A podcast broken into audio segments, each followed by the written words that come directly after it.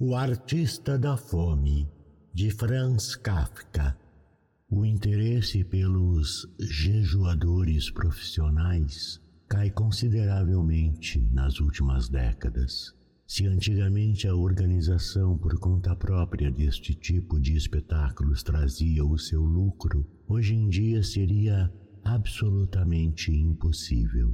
Os tempos eram outros Houve época em que a cidade inteira sentia viva curiosidade pelo artista da fome, aumentando a excitação à medida que o jejum se prolongava, querendo todos vê-lo ao menos uma vez por dia.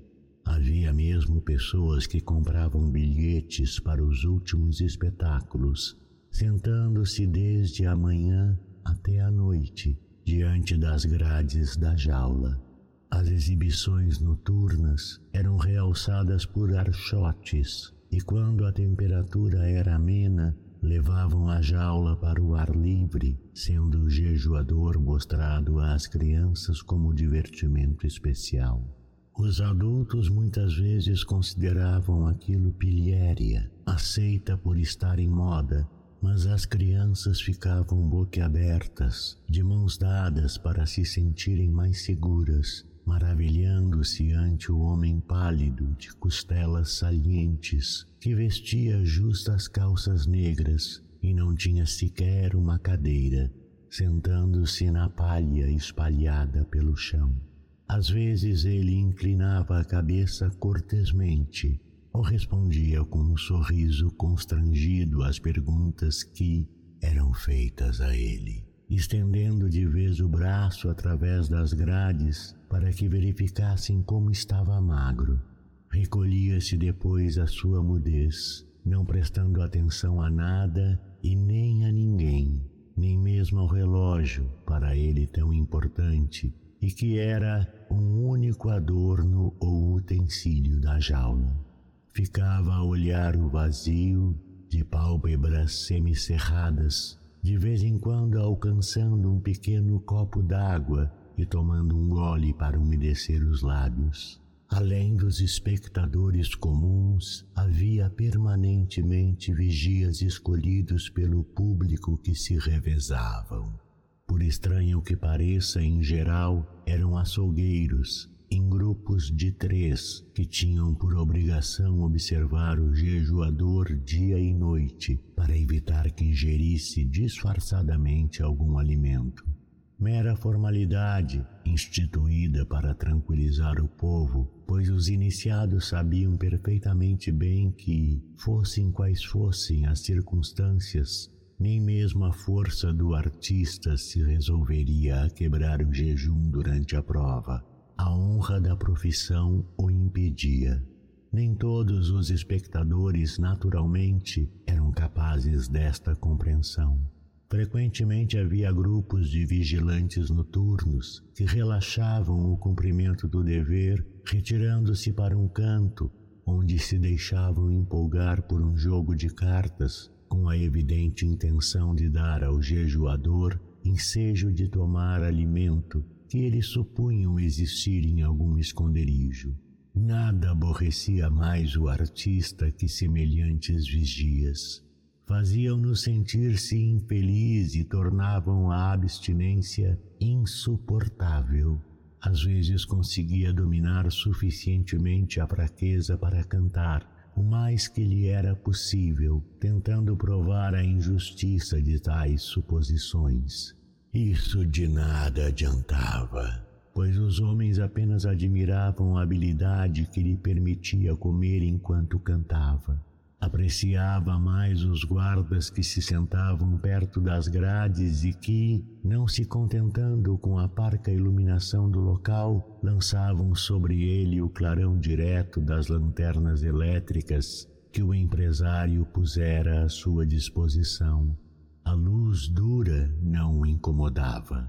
De qualquer maneira, não conseguia mesmo dormir, mas conseguia cochilar sobre qualquer luz, fosse qual fosse a hora, mesmo quando a sala se achava repleta de espectadores ruidosos.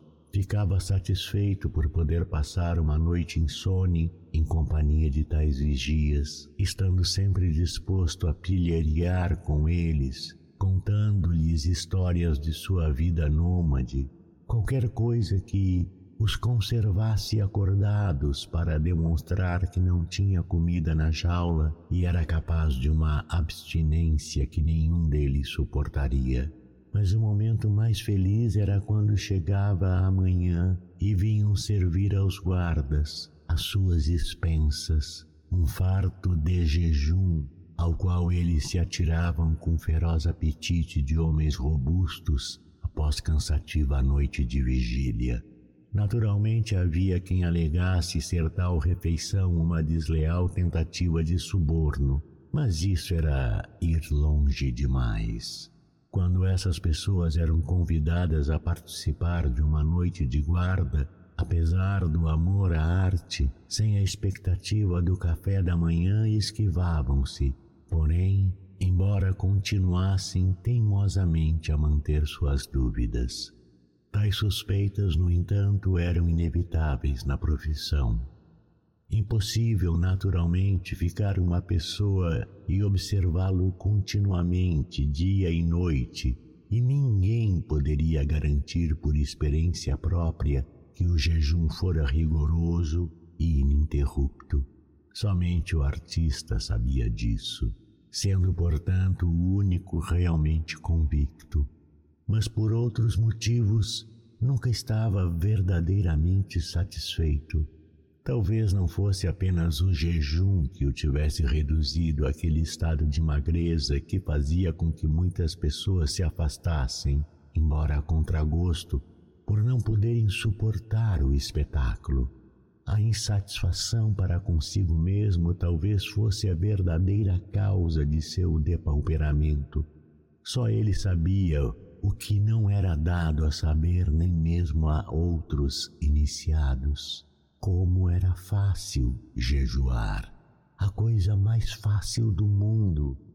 Não fazia segredo disto, mas o povo não lhe dava crédito. Quando muito consideravam-no modesto, mas a maioria achava que ele estava querendo fazer publicidade ou então que se tratava de um trapaceiro que descobrira meio de tornar fácil o jejum e cinicamente o confessava. Ele vira-se obrigado a aceitar tal reação e, com o tempo, a ela se habituara.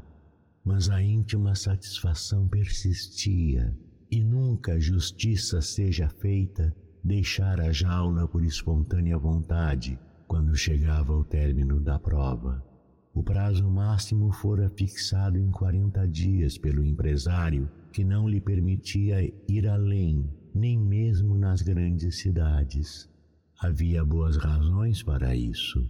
A experiência demonstrara que durante 40 dias a curiosidade do público podia ser mantida pela pressão dos anúncios.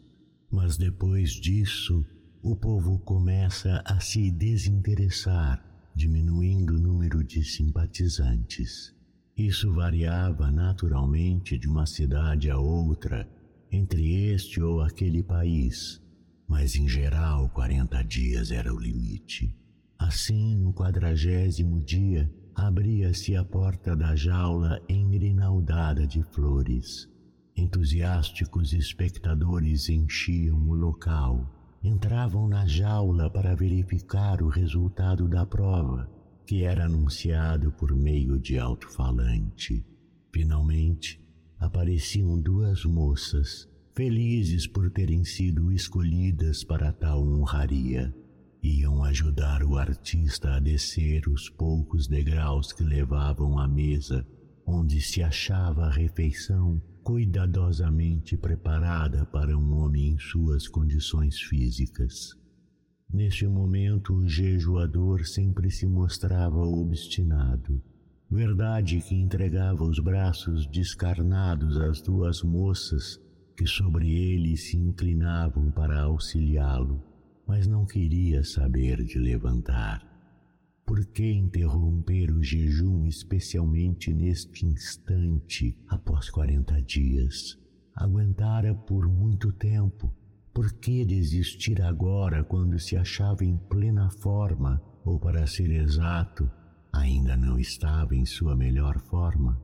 Por que negar-lhe a fama que teria se continuasse a glória de ser não apenas o recordista da fama de todos os tempos, o que talvez já fosse, mas o de sobrepujar seu próprio feito com uma demonstração que ninguém julgaria possível? Ele sabia não haver limite para sua resistência, já que o público parecia admirá-lo tanto, por que não se mostrava mais paciente? Se ele podia suportar uma abstinência prolongada, por que não aguentavam eles o espetáculo? Além do mais, estava cansado. Achava-se sentado confortavelmente sobre a palha e agora lhe vinham exigir que se levantasse para comer só de pensar nisto sentia náusea, e somente a presença das moças o impedia de manifestá-la e assim mesmo com esforço. Fitou-as aparentemente tão amigas, mas na realidade cruéis, e sacudindo a cabeça que lhe pesava no pescoço enfraquecido. Aconteceu então o que sempre acontecia. O empresário adiantou-se sem dizer palavra a banda impossibilitava qualquer espécie de discurso. Ergueu os braços acima do artista, como que ia convidar o céu a olhar para aquela pobre criatura ali na palha, mártir que em verdade era, embora noutro sentido. Com exageradas precauções, agarrou-lhe a cintura emaciada para que pudessem apreciar devidamente a sua frágil condição, e entregou-o às moças muito pálidas, dando-lhes disfarçadamente uma sacudidela que fez vacilar em suas pernas trôpegas. O artista se submeteu agora totalmente, a cabeça tombada sobre o peito, como se ali tivesse ido parar por acaso. O corpo foi puxado para fora. Os joelhos tentavam firmar-se um no outro no instinto de conservação. As pernas se arrastavam como se ele não pisasse terreno firme e, apesar disso, o procurasse. Leve como pluma, tentou apoiar-se a uma das moças. Ofegante, ela olhou à volta em busca de socorro, parecendo achar que o posto de honra não correspondia à expectativa e espichou o pescoço mais que pôde para livrá-lo do contato desagradável. Vendo que era impossível e que sua mais feliz companheira não lhe vinha em auxílio, limitando-se a segurar na mão trêmula o feixe de ossos que era a mão do artista, rompeu em pranto com grande gozo dos espectadores teve que ser substituída por um funcionário que ali se achava de prontidão. Chegou a hora da comida e o empresário conseguiu enfiar alguma coisa por entre os lábios de seu protegido, que parecia a ponto de desmaiar. Falava ao mesmo tempo alegremente para que ninguém notasse o estado do jejuador. Depois foi feito ao público um brinde aparentemente instigado por um murmúrio do artista ao ouvido do empresário. A banda confirmou-o com um vigoroso rufar de tambores e o povo foi se dissolvendo, parecendo todos satisfeitos com o que tinham visto, com exceção do homem que se exibira, que nunca se sentia satisfeito. Assim viveu muitos anos em pequenos intervalos de recuperação em plena glória, admirado pelo mundo, mas apesar disto, infeliz, tanto mais que ninguém parecia levar a sério seu desgosto. Que palavras de conforto precisaria ele ouvir? Que mais poderia desejar? Quando uma pessoa de boa vontade dele se apiedando tentava consolá-lo, dizendo que o jejum devia ser a causa de sua tristeza, acontecia de ver-se ele tomado de cólera, principalmente quando a prova já ia adiantada. Com um alarme geral, punha-se a sacudir as grades da jaula tal animal selvagem. Mas o empresário tinha meios de pôr cobro a essas explosões com as quais o artista gostava de se exibir. Desculpava-se publicamente por tal procedimento. Devia ser relevado, dizia ele, por causa da irritabilidade provocada pela abstinência que pessoas bem alimentadas não estavam em condições de compreender. Depois, numa transição natural, mencionava a também incompreensível jactância do homem que se dizia capaz de jejuar por prazo maior ainda. Elogiava-lhe a ambição, a boa vontade, o espírito de sacrifício implícitos em semelhante declaração. Dava em seguida o contragolpe trazendo os fotógrafos que iriam vender ao público os retratos onde se veria o jejuador no quadragésimo dia, caído na palha, quase morto de exaustão.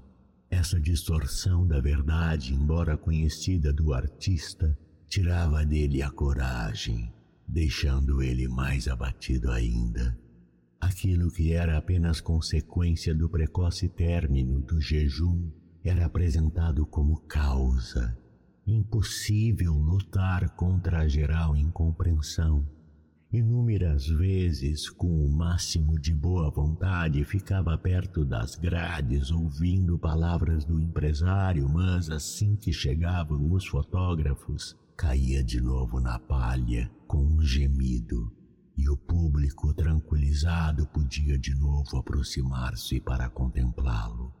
Anos mais tarde, quando testemunhas de tais cenas as relembravam, não podiam às vezes compreendê-las. É que neste meio tempo o interesse por essas exibições esmorecera, tendo acontecido quase que da noite para o dia. Talvez houvesse razões profundas para o fato, mas quem iria se preocupar em analisá-las?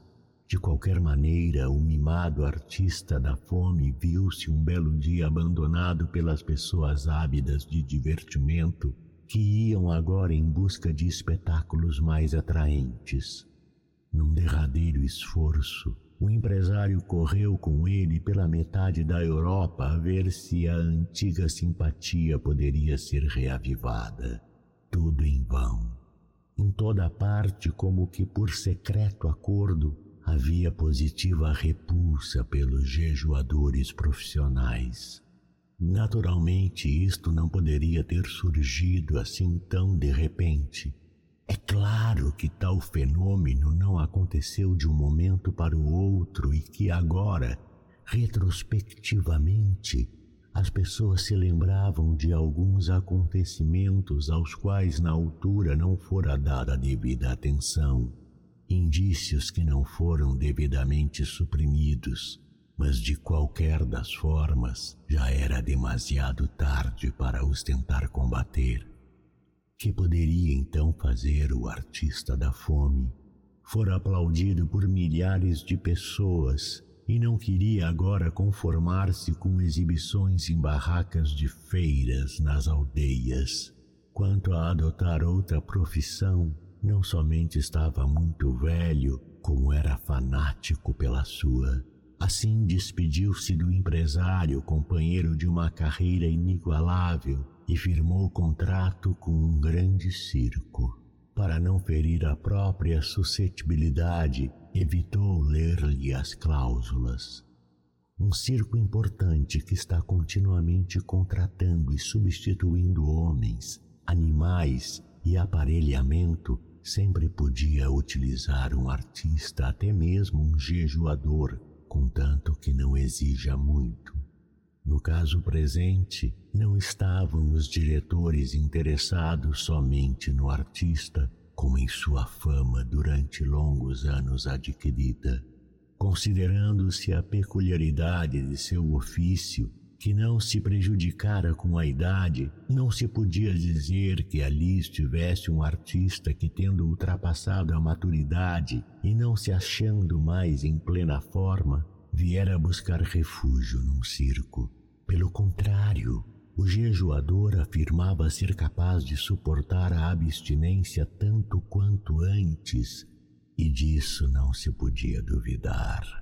Chegou mesmo a declarar que se lhe desse em carta branca o que lhe foi imediatamente prometido poderia assombrar o mundo, estabelecendo um recorde jamais alcançado. Tal declaração provocou risos nos outros profissionais, pois não estava sendo levada em conta a frieza do público, fato que o jejuador, em seu zelo, parecera ter convenientemente esquecido. No íntimo, ele não deixava de perceber a verdadeira situação. Conformou-se em ver sua gaiola colocada não no meio da arena como principal atração, e sim fora, perto da jaula dos animais, local afinal de contas bastante acessível. Cartazes grandes e vistosos emolduravam a jaula, anunciando o tipo de espetáculo. Quando o público vinha nos intervalos ver as feras, tinha de passar pelo jejuador e algumas pessoas paravam por momentos.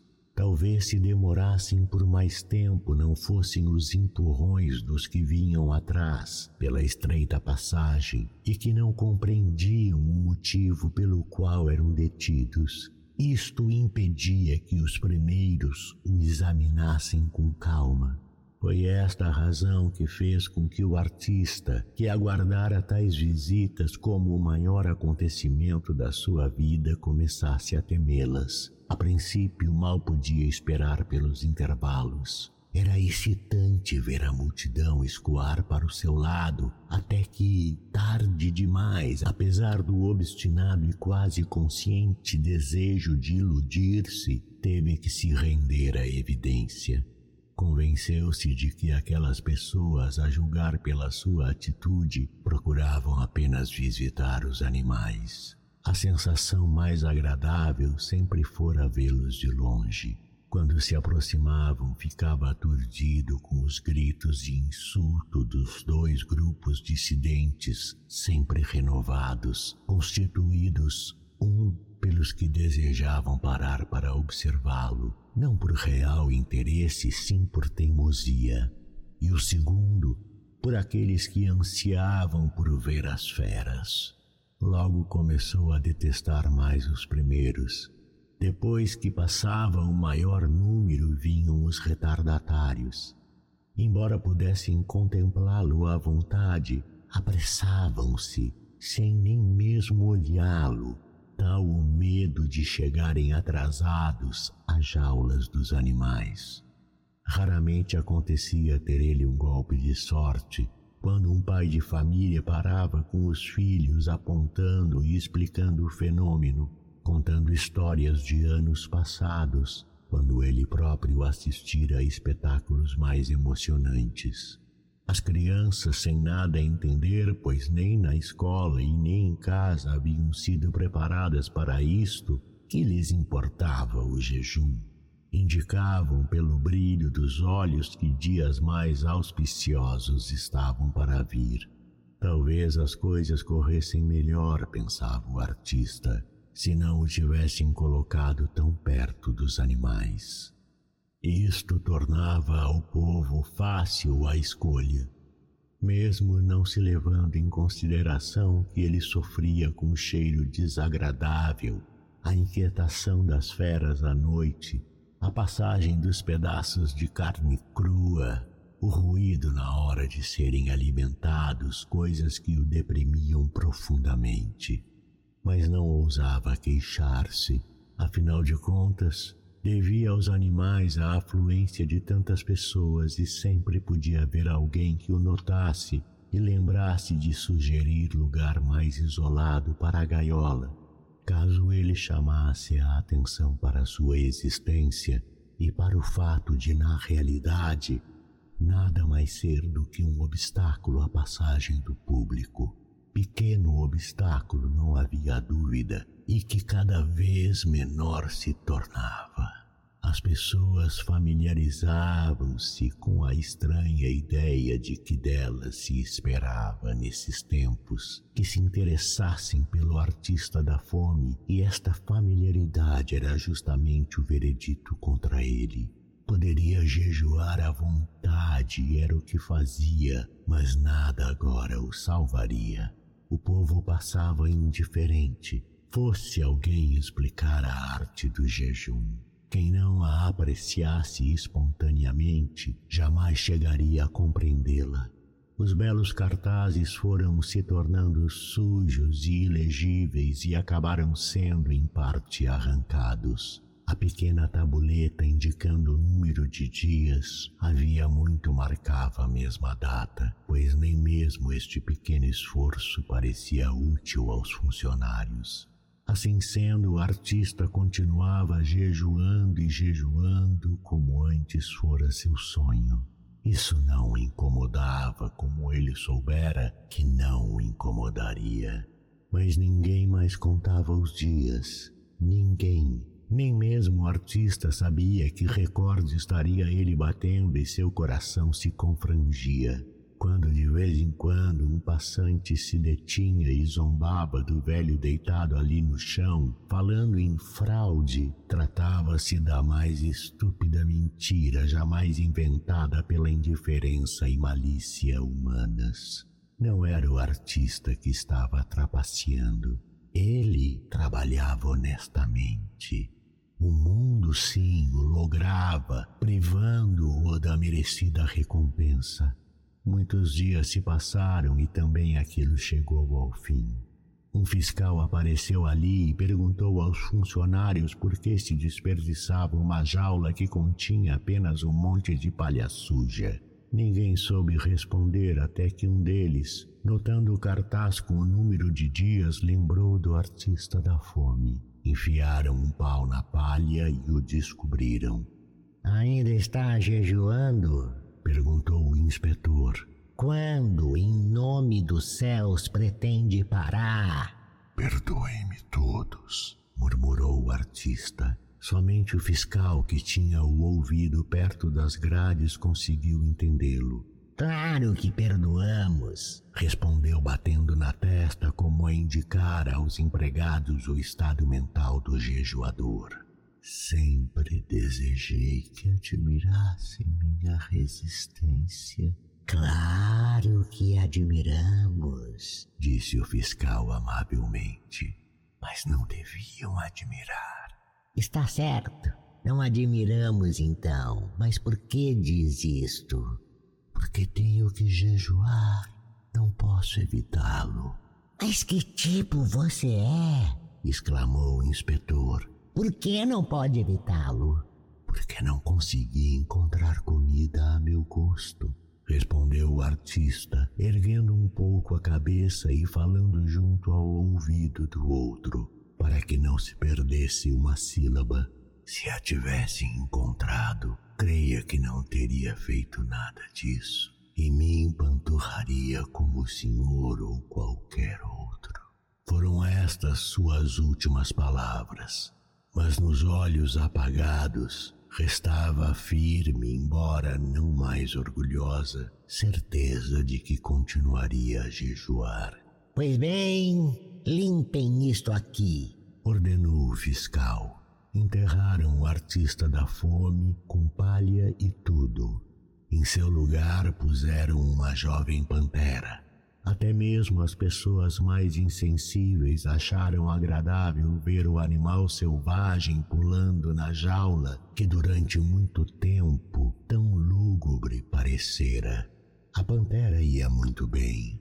A comida que lhe convinha era trazida pontualmente pelos empregados e ela nem mesmo dava a impressão de sentir a ausência de liberdade. Aquele nobre corpo, provido ao máximo de todo o necessário, parecia trazer em si a própria liberdade. A alegria de viver fluía de suas faces com tal ardor que aos espectadores não era difícil suportar o choque, mas enchiam-se de coragem. Enchiam-se de coragem, comprimindo-se à volta da jaula e acabavam não querendo mais se afastar. Do narrador Carlos Eduardo Valente é ator, diretor de teatro, dublador, narrador de audiobooks e também formado em psicologia. 65 anos de vida bem vivida e cheio de histórias para contar. mas prefere contar e interpretar as histórias dos outros. Até tenta escrever um pouco, mas não tem a disciplina necessária como tem nessas outras áreas citadas. Depois de morar 20 anos em Porto Alegre, voltou a Pelotas, onde se formou em psicologia. Morou em São Paulo um bom tempo e agora mora em Florianópolis, para onde voltou depois de 13 anos longe da ilha. Sempre na batalha por novos desafios. Também brinca com fotografia e edição de vídeos, porque viver é bom demais. Contato carlão50 gmail.com